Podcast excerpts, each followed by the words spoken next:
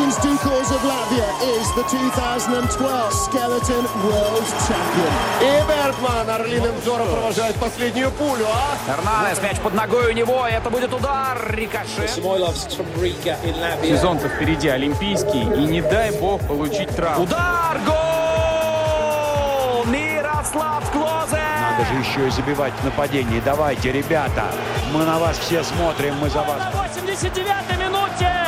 А пенальти-то такой липовенький, липовенький. Победы и рекорды, достижения спортсменов и команд, наших и зарубежных, история и секреты различных видов спорта, результаты текущих чемпионатов и интервью. Это программа «Спорт сегодня» на Латвийском радио 4. У нас есть свой чемпион мира. Майрис Бредис вписал свое имя в историю мирового бокса, а Латвию жирным контуром очертил на спортивной карте мира. В финале Всемирной боксерской суперсерии он оказался сильнее кубинца Юньера Дартикоса. Это была победа по очкам в 12 трудовых раундах. Так что если кто и остался разочарован итогом дуэли, так это поклонники Дартикоса и любители нокаутов. Но главное, что в Ригу приехал чемпионский пояс IBF и кубок Мухаммеда Али. Шах и мат. Но мы, как всегда, не ограничимся одними сухими цифрами, а будем разбираться по существу и вникать в многочисленные детали большого бокса. Поэтому программа «Спорт сегодня» отправляется в боксерский клуб «Ригас Рингс», чтобы, сидя на кромке этого самого ринга, поговорить с тренером Романом Даблинчем. Финал первой серии был сильнее в плане бокса. Такие комментарии после боя Бредис Дартикос доводилось слышать. Есть ли повод так считать? Конечно, потому что первая серия, там были собраны все четыре чемпионских пояса. А вторая серия, не турнир проигравших, да, но там был только один пояс, который остался у Дуртикоса. И там уже не все бойцы были того рейтинга, который был в первом матче. Как бы второй был, можно сказать, немножко послабее. Ну, наверное, так сказать, да, так, не совсем объективно. Но первый был, конечно, покруче. Опять же, хотя бы из-за того, что там были все четыре пояса, и то, что вот Усик победил как раз нашего Мариса в финале, он собрал все четыре пояса. Чтобы развеять окончательно все сомнения, скажи, как на духу, Бредис выиграл или Дартикос проиграл? Что ближе к истине? Бредис выиграл. То, что кубинец был сам не свой, стало понятно достаточно быстро. Почему так получилось? Ведь у каждого был план на бой. Складывалось такое впечатление, что кубинец ждет одного удара, того самого важного, да, вот как он считается, король э, нокаута, да. А Майрис, вот он выполнял свой план, а под конец он начал даже импровизировать. Вот, получается, что он больше был готов к этому поединку. Ну, во-первых, что такое был готов Дартикос, не был готов Дартикос. Э, вообще еще есть такой момент, что у каждого боксера, абсолютно у каждого, есть тот противник, которого ему пройти трудно. Даже финал первой суперсерии, где боксировал э, Бредес против Усика, Усик, он чемпион всего. И бой с Бредесом, как он потом сам признался, был для него самый сложный. То есть у каждого боксера всегда есть тот противник, которого ему пройти или очень трудно, или невозможно. Это одно. Второе. Дратикос был сам не свой. А почему мы не говорим, что Бредес был хорош? Просто, может быть, на фоне кого? На фоне кого-то я супергерой, на фоне кого-то я, там, образно говоря, мешок. Да? Просто Бредес, да, на самом деле, он придержал своего плана. И по моим оценкам, раунда два, может быть, выиграл Дратикос. Первые самые. Раунда 2, может быть, были ничьи. А раундов 8 выиграл Бредес. Но это мое наблюдение. Я еще раз говорю, мы комментировали этот матч, потому я смотрел не как судья на этот бой, а больше как бы как с подачи информации, что там происходит. И Бредес, ну не то что удивительно, ну, на самом деле очень хорошо. Он Видимо, был у них план на бой, наверное, да, и он начал как бы наращивать, он работал как бы сериями, он смещался в стороны. Он не стоял под один сильный удар, наверное, на который рассчитывал Ратикос. Потому что что такое сильный удар? Если я гоняюсь за противником и хочу ударить один раз и сильно, то, как правило, я и не попаду, промахнусь, растрачу силы и энергии и буду выглядеть усталым, как выглядел Дратикос в последних раундах.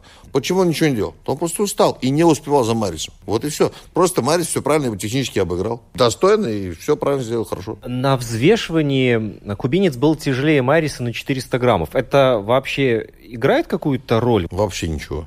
Во-первых, бойцы во время боя были 100% тяжелее. Потому что все, когда есть весовые категории, а в данном случае это последняя весовая категория, где есть вес. Да? Первый тяжелый вес, там был лимит 90 килограмм, 700 грамм. Марис, кажется, был 89 там какие-то 700 или 800, как-то так, да, полкилограмма, да, 400 грамм, не играет вообще нисколько. Не играет. И в таком весе что такое 400 грамм? Ничего. Антропометрия боксеров, размах рук у Майриса 190, у Дортикоса 203. При этом Майрис попадал, а кубинец не продемонстрировал свое преимущество этих длинных рук. Как вот ты это прокомментируешь? А что такое преимущество? Майк Тайсон в свое время, когда избивал всех, был на самом пике на вершины своей, да, он был ниже всех и, и меньше всех. А Ленокс Льюис, который потом выиграл в том числе и Майк Тайсона, и Холлифилд он там победил. Я сейчас просто примеры говорю таких ну, известных боев на слуху. Он, наоборот, был большой. большой. Владимир Кличко, он, он высокий, и он, у него были длинные руки. Опять же, как ты используешь? Нету такого, что выгоднее, что ты выше или ты ниже, толще, ты худее, стройнее. Нет, как ты это используешь? С одним у тебя будет это получаться хорошо, я могу тебя с более короткими руками или более низкими подойти к тебе ближе, и на ближней дистанции я могу удержаться, и мне будет в более выгодная позиция. Или наоборот, ты высокий, ты сумеешь меня удержать на дальней дистанции, не пустить на ближнюю, тогда мне будет удобнее с более длинными руками. Нет такого. Кто сказал, что лучше, что у меня длиннее руки, что это лучше? С одним противником хорошо это, с другим противником хорошо это. Если сравнить Майриса в Мюнхене сейчас и Майриса в Риге, когда он бился против Усика, на твой взгляд, э, у Майриса его линия развития, она шла по нарастающей или же он в чем-то потерял? В бое против Усика, мое личное мнение, Майрис провел свой лучший бой, который я видел вообще. Мы комментируем все бои этой серии, и я видел все эти бои, которые там проходили. Ну и до этого я еще видел Майриса бои. Я считаю, что Марис в том бою, где он, про... он не проиграл, он уступил Усику, да, у нас. Там он показал свой лучший бой, как мне казалось. Здесь он показал, ну, трудно сравнить, не то, что такую же форму, но он выступил, наверное, так же, выступил на пятерку по пятибалльной системе. Просто здесь он победил, и здесь, наверное, не столько, как бы, не, не в Марисе дело. Здесь в Марисе даже нельзя, просто Усик и Дортикос разные. Марис там и там выступил очень хорошо. Я даже не вижу что сказать хуже или лучше неправильно. Он в хорошей, в хорошей форме. Я думаю, что примерно форма была у него одинаковая. Противник другой был. Отдельно я хочу отметить команду э, Мариса Бредиса, потому что благодаря или, к сожалению, э, то, что не проходило при полных трибунах, мы, зрители, могли прекрасно слышать, что говорят, как помогает секундант и тренер, и как идет работа в углу. Я был даже не то что удивлен, я был тронут тем, как э, Дима Шихалай разговаривает с Майрисом вот в ту минуту, когда он находился в углу. Ну, как правило, вот на эмоциях во время соревнований не скупятся на крепкие выражения. А здесь э, Дмитрий, он говорил Майрису, Майрис, пожалуйста, не теряй концентрацию. Вот для меня это было открытие. Что такое хороший секундант? Хороший секундант – это тот, который знает, как правильно подойти в экстремальные моменты к спортсмену. На одного нужно накричать, наверное. Другого нужно уговорить, наверное. Третьего нужно мотивировать и тому подобное. Если ты знаешь, на какие нотки надавить на своего спортсмена, на своего боксера, то ты есть хороший секундант. Значит, вот такое именно общение, именно вот пожалуйста и так, значит, тогда тебя боксер слышит. То есть перед кем-то нужно делать, там, не знаю, бой с тенью, хотя на самом-то деле боксер во время вот такого, в экстремальные такие моменты, когда он сидит в углу, он не слышит более чем две команды, он не воспринимает их.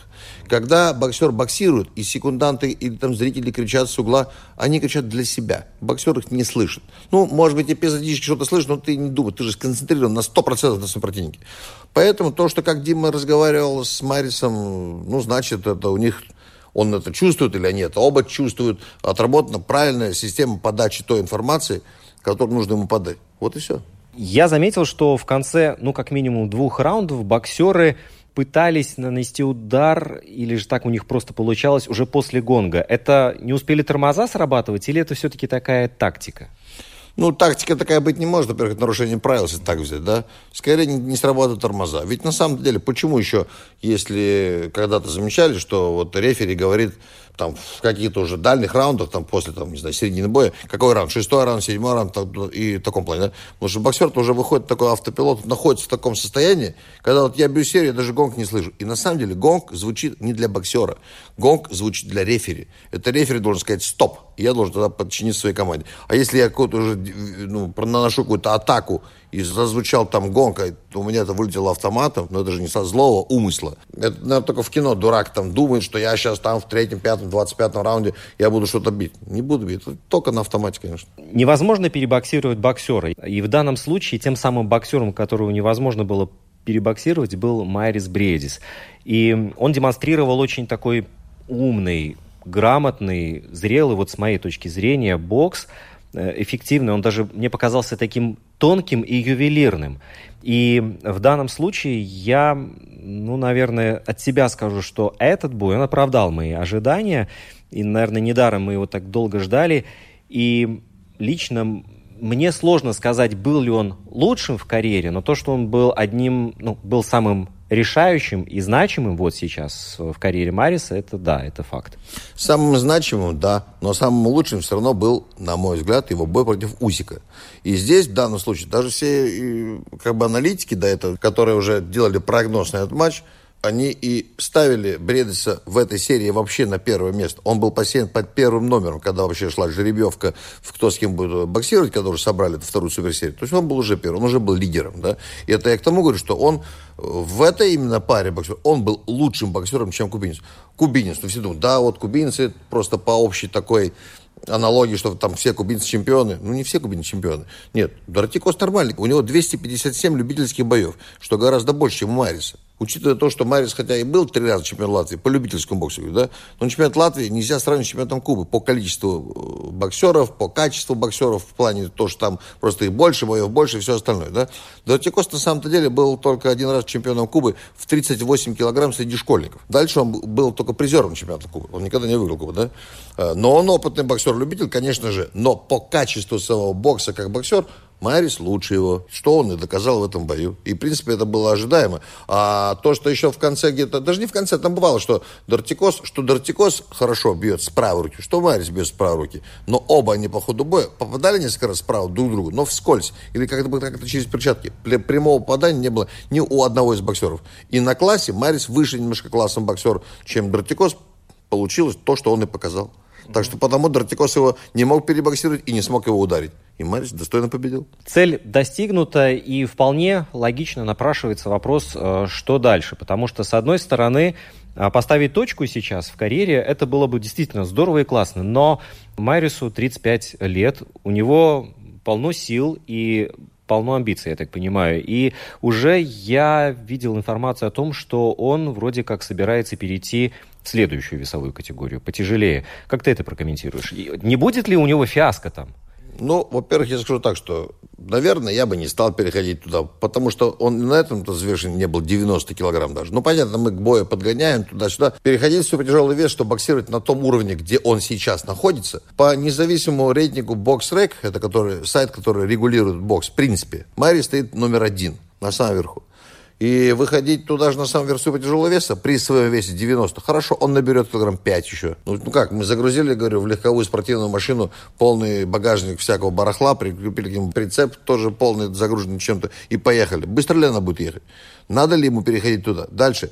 С теми, кто на самом верху сейчас в супертяжелом весе, тот же там э, Джоша, тот же Тайсон Фьюри, тот же там Уайлдер, там есть всякие такие опасные ребята, я не думаю, что нужно ему туда переходить. Что было бы логично сейчас, это я так считаю, провести объединительный бой, он же матч-реванш с Гловацки. Потому что там была скандальная шумиха в этом бою, что вызовет определенный интерес у публики, у телевидения. Также поставить на кон два пояса, Мариса, IBF и Гловацкого, не Гловацкого ВБО, а ВБО обязала после боя вручили пояс Марису после этого скандального боя, но обязали его провести реванш в течение 120 дней. Естественно, Марис реванш отказался, потому что он готовился к этой суперсерии, и тогда пояс остался вакантный, но ВБО обязал так, что теперь первый претендент с одной стороны будет Гловацкий, а второй претендент уже там или лишится победитель этой суперсерии, в данном случае Бредес, да, то есть они могут дать ему этот пояс, разыграть этот пояс, да, или там кто-нибудь еще выберется уже из рейтинга, если Марис откажется от этого боя. То есть сейчас можно было бы, наверное, я фантазирую, организовать этот реванш, чтобы будет интересен, на кон поставить сразу два пояса, Мариса пояс и Гловацкого пояс, и тогда уже подраться за объединение поясов, что могло бы вызвать и интерес как в самом бою, и с финансовой составляющей также. Конечно, нужно проработать все детали, материальные, там, место, положение, все остальное. Это было бы, наверное, интересно. Идти супертяжелый вес сейчас, при таком весе, как у него, он маловат, мне кажется. Ну да, он быстро, он спарринговал там из Кличко, я знаю, это все знают, факт, да. Ну, спарринги все-таки это одно, а когда ты боксируешь, тоже немножко другое. Майрис победил по очкам 117-111, 117-111, а третий судья 114-114 дал. Вот тут я вообще не могу понять, куда смотрел этот судья, кто он вообще такой, откуда он взялся. Но это на его совесть, это ничья. Где он мог увидеть ничью? Ну, я даже не знаю, как это прокомментировать.